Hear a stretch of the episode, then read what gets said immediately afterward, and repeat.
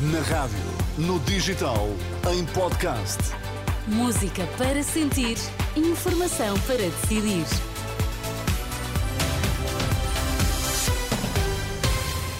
Vamos saber quais as notícias que estão a marcar a atualidade. Começamos pelos títulos em destaque nesta edição da meia-noite. O Sindicato Independente de Todos os Enfermeiros Unidos marcou quase meio mês de greve a partir do dia 21. Marcelo, soube do caso das gêmeas pelo filho, nega qualquer favorecimento e diz ter condições para se manter em funções. O Sindicato Independente de Todos os Enfermeiros Unidos marcou greve a partir do dia 21 e até 2 de janeiro de, do, do, próximo ano para exigir paridade com a carreira técnica superior da administração pública.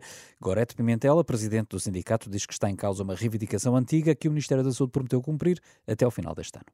Foi-nos sempre prometido que até ao final do ano isso estaria eh, resolvido, que estaríamos com o salário equiparado. Acontece é que chegamos ao final do ano e na última reunião que tivemos no Ministério, que foi no dia 27, o Sr. Secretário de Estado disse que até agora, até ao final do ano, que não conseguiam resolver esta situação. Ora, a Presidente do Sindicato Independente de Todos os Enfermeiros Unidos ainda acredita que a promessa pode ser cumprida, apesar do Governo entrar na gestão a partir da próxima sexta-feira. Não há motivo para não, se, para não se conseguir, porque o Governo só é, a Assembleia da República só é dissolvida no dia 15 de janeiro e nós estamos em gestão, nós não estamos sem governo cá, não é? Portanto, há sempre quem decida. Gorete Pimentel diz que estão previstos serviços mínimos para os 13 dias de greve, que incluem cuidados intensivos, serviços de urgência, hemodiálise e tratamentos oncológicos, entre outros. O Presidente da República enviou para a Procuradoria-Geral da República todos os e-mails trocados a propósito das gêmeas luso-brasileiras, de uma família amiga do filho, e que terão conseguido receber um tratamento inovador para uma doença rara, à custa do SNS. Um mês depois do caso ter sido conhecido, Marcelo veio dizer que já tem respostas concretas para dar. Afinal, recebeu um e-mail do filho, de que não se lembrava, e garante que não houve qualquer tipo de favorecimento e a prioridade seria sempre para os doentes que vivem em Portugal. Por isso, continua a ter todas as condições para se manter no cargo de Presidente da República. Precisamente o que fica claro é que o Presidente da República Portuguesa, perante uma pretensão de um cidadão como qualquer outro, dá o despacho mais neutral e igual a que deu em N casos, e não há uma intervenção do Presidente da República pelo facto de ser filho ou não ser filho. Uma intervenção. Perguntarão. E depois ter ido para a presença do Conselho de Ministros? Isso não sei.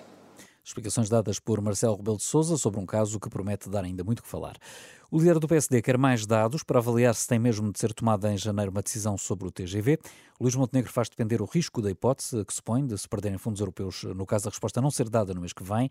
Se não houver prejuízo, Montenegro defende que uma decisão deve ser remetida para o próximo governo. Vou aguardar que nos sejam transmitidos todos esses elementos e, naturalmente, que nós temos disponibilidade para não atrasar aquilo que eh, não é bom para o país que possa ser atrasado. É uma questão que tem que ser demonstrada, que tem que ser fundamentada. Nós não temos nenhuma eh, objeção a que isso possa acontecer se se mostrar que é mesmo necessário.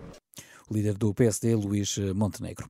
O Sporting regressou à liderança isolada da tabela no Campeonato Nacional de Futebol, aproveitou o empate de, desta, deste domingo do Benfica em casa do Moreirense e esta noite em Alvalade venceu por 3-1 o Gil Vicente. Os Leões até sofreram um golo primeiro, estiveram a perder, mas conseguiram dar a volta eh, e acabaram por merecer a vitória, na opinião do treinador Rubén Amorim.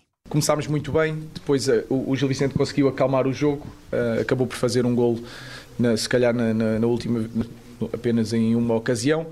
Nós já estávamos a tentar, um, volto a dizer, no início melhor do que depois no desenrolar da, da primeira parte, uh, mas penso que o empate foi, foi, foi inteiramente justo. Um, depois fomos para o intervalo e aí conseguimos, acelerarmos na segunda parte, encostámos o Gil Vicente à, à sua baliza, criámos várias ocasiões que poderíamos ter feito melhor. Depois, no fim, também já com algum cansaço, uh, recolhemos mais um bocadinho nos últimos, nos últimos, diria, 10 minutos com os descontos e controlámos o jogo e acho que fomos uns justos vencedores.